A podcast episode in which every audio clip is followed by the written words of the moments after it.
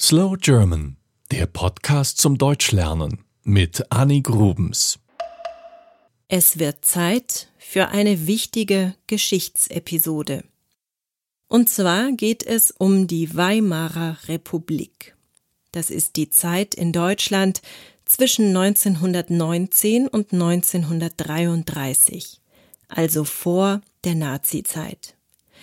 Diese Jahre waren besonders wichtig für Deutschland.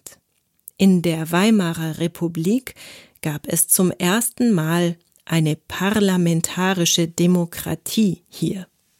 Vorher gab es das Kaiserreich, also eine parlamentarische Monarchie, wie heute in Großbritannien oder den Niederlanden. Das war die kurze Zusammenfassung. Jetzt erkläre ich euch das ein wenig genauer. Machen wir eine Zeitreise ins Jahr 1918, also genau 100 Jahre in die Vergangenheit. Der Erste Weltkrieg ist gerade vorbei. Den Menschen geht es schlecht. Ihr Geld ist nichts mehr wert. Deutschland hat den Krieg verloren und muss viel an die Gewinner abgeben. Das ist im Vertrag von Versailles festgehalten worden. Viele Menschen sind arbeitslos. Der deutsche Kaiser Wilhelm II. ist abgesetzt worden. Aber wie soll es weitergehen? 1919 gab es freie Wahlen in Deutschland. Zum ersten Mal durften auch die Frauen wählen.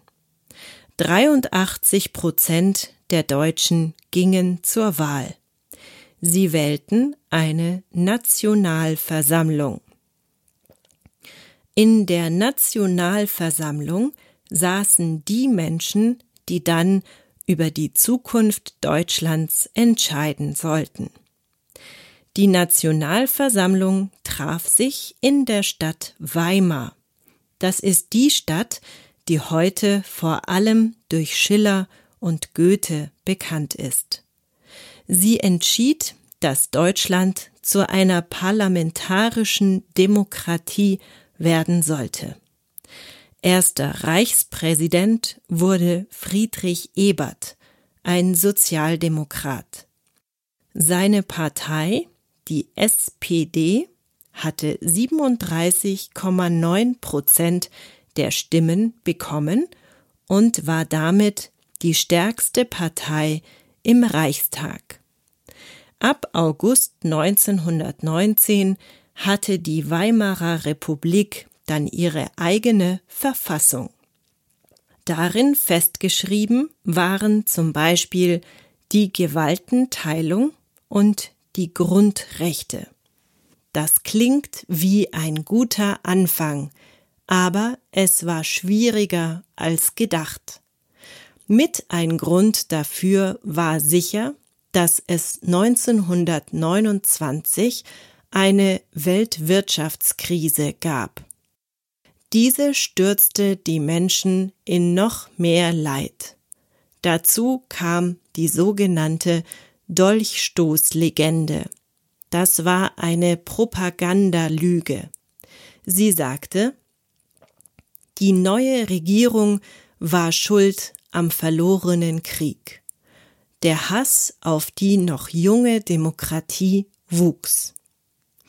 Es gab Menschen, die wieder die alte Kaiserzeit zurück wollten. Es gab radikale Linke, die lieber eine Räterepublik wollten. Das ist ein politisches System, bei dem die Herrschaft über direkt vom Volk gewählte Räte ausgeübt wird. Das Vorbild dafür war die damalige Sowjetunion. Es gab aber auch radikale Rechte, die eine Diktatur wollten. Welche dieser Gruppen schließlich gewonnen hat, wisst ihr leider alle. Die Nationalsozialisten. Sie wurden immer stärker. 1933 übernahmen sie die Macht. Adolf Hitler wurde Reichskanzler. Das war das Ende der Weimarer Republik. Das war Slow German, der Podcast zum Deutschlernen mit Annie Grubens. Mehr gibt es auf www.slowgerman.com.